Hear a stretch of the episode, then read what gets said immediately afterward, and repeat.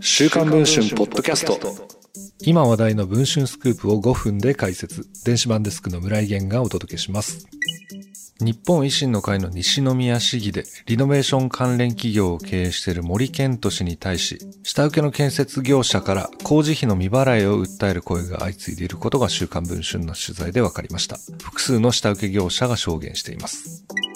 4月23日の統一地方選で初当選を果たした森氏。選挙戦では高齢者支援や子育て政策を重視する姿勢を示してきました。父親も不動産売買を手掛ける地元では知られた不動産一族。本人はサイバーエージェントなどを経て2021年にリノベーション事業を手掛けるリノメゾンを起業しています。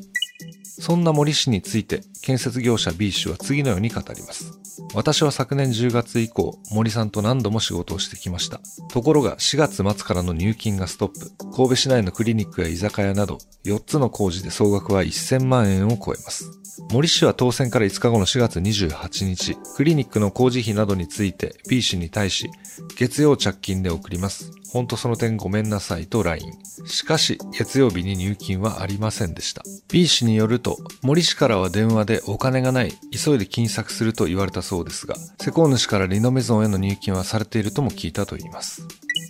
森氏は6月19日、B 氏に対し、これまでの比例ほんとすみませんと LINE。同じ日、話し合いが持たれましたが、森氏は居酒屋で施工不良がある、直しに行けと要求。B 氏が、居酒屋の代金は半分しかもらっていないと反論すると、頭悪いんか、払ってたらお前土下座しろよと口にしたと言います。居酒屋の案件は約200万円だと言いますが、B 氏が現状もらっているのは着手金の約100万円だけ。このままでは経営破綻しかねませんと B 氏は語っています。LINE での言葉遣いも乱暴になっていき、翌6月20日、森氏は B 氏に対し、やからお前請求書と振り込まれた金額照らし合わせたら、などと送信していました。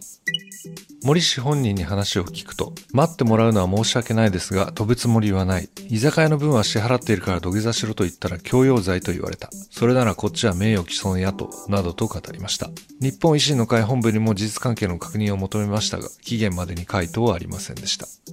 日本維新の会をめぐっては、統一地方選で大きな躍進を遂げ、統制を拡大する一方、所属議員によるハラスメント問題が相次ぐなど、ガバナンス体制のあり方が問われてきました。そうした中、今回新たに発覚した新人議員の金銭に関するトラブルについて、党としてどのような対応を取るのかが注目されています。この記事の続きはぜひ週刊文春電子版の方でご確認いただければと思います。それでは本日のポッドキャストはこの辺りで。